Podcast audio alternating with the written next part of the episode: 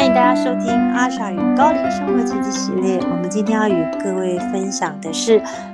紧接着上一集我们提到去到能量点，我们释放潜意识的某些混沌的状态。现在我们接下来讲的是，你如何将你已经去到朝圣点供迎的能量带回我们的生活跟居家生活的本身呢？当你去到了某些神圣能量点，比如呃高龄他带领我们去到埃及或一些雪士达那些很殊胜的地方，其实这些能量其实因为我恭迎，那我有意识的知道我有能力，应该也是高龄教导我，我们都有能力的将把这些能量带回自己的生活本身。其实往往在很多时候。我都会还是会善用这些能量啊，当然高龄也会透过我去制作这些能量瓶，其实都是到全世界殊胜的能量点，我们将它变成一个能量油。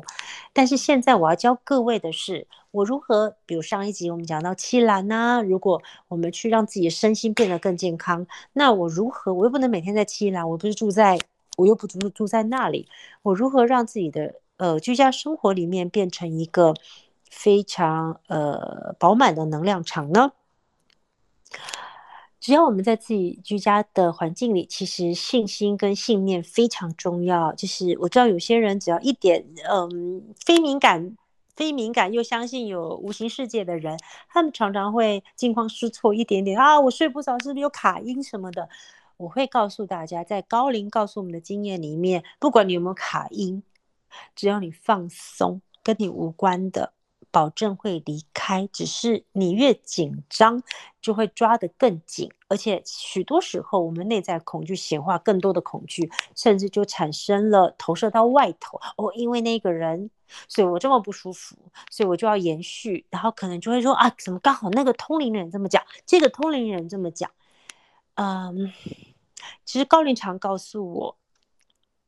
随着时间的学习，我们尽可能在。接受讯息的时候，不否定别人的能量，因为这些其实只要否定了，就会制造很多的对立跟头脑的撞击跟不安。这不但不会帮助当事人可以更平静、更平安，相反的，我们可以用另外一个方式去嗯表达这件事，甚至你也可以靠自己，像你在自己的一个房间里面。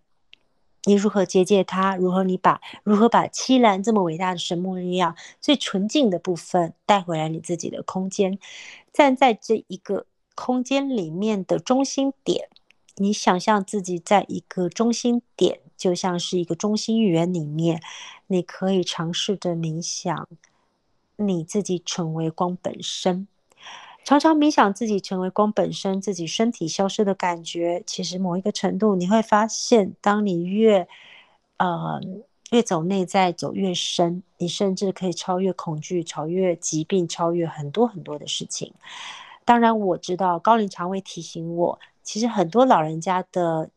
呃惊吓，他们的身体状态，或者是他们即使学了一辈子的灵性，总是害怕死亡这件事，其实。支持他最好的方式，就是知道听。当他在惊吓的时候，就是聆听，并且你感觉将你身上曾经在大自然曾经连接过，举例就是七兰山的这些神木，你感觉这些神木就笼罩并且环绕这一个人的时候，你不用多说什么，你就是祝福，用神木的力量支持他。通常他的心就会稳下来，不畏惧。那当然，我们回到，如果你是老人家本身，你如果在这个空间里面，那个圆心圆心圆，你你坐在那里或站在那里，你可以慢慢将自己的身体完全的放空，甚至慢慢的安静下来，去感觉自己的身体。当变成光的时候，你会觉得自己就是一片。很祥和、很光明的状态。然后你只要下一个意图，我祈请我曾经恭迎过的某某神木的力量，请你充满这个空间，将这个大自然的力量在这个空间充满。那接下来你要讲一句话：拉嘎布苏库。它在宇宙的意思代表的是保有这份连结的意思。很简单，但是这因为你曾经很单纯的连接了大自然的力量，所以你也可以很单纯的将大自然唤醒，并且召唤来到你的空间。其实所有的能量，它是没有空间、时间限制的。它其实永远都跟你连接，所有你见过的人，所有你见过最伟大的事物，它都跟你深深的连接。所有曾经你敬仰过的、已死亡的、已故的前辈们，他跟你都是生生世世毫无空间跟距离的阻隔。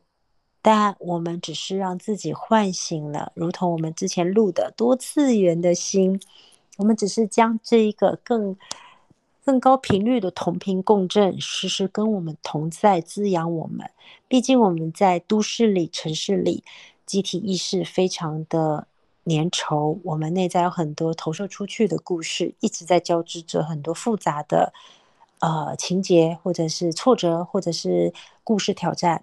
但我们如果让自己总是有更大力量滋养我们的时候，在这个空间里，你终于有大自然可以休息。我相信每天你们都为自己在很好的充电。那谢谢各位今天收听阿莎与高龄生活奇迹系列。那谢谢各位可以在这两集的进化与能量延续到你的日常生活里，可以得到很多很多的收获。谢谢各位，拜拜。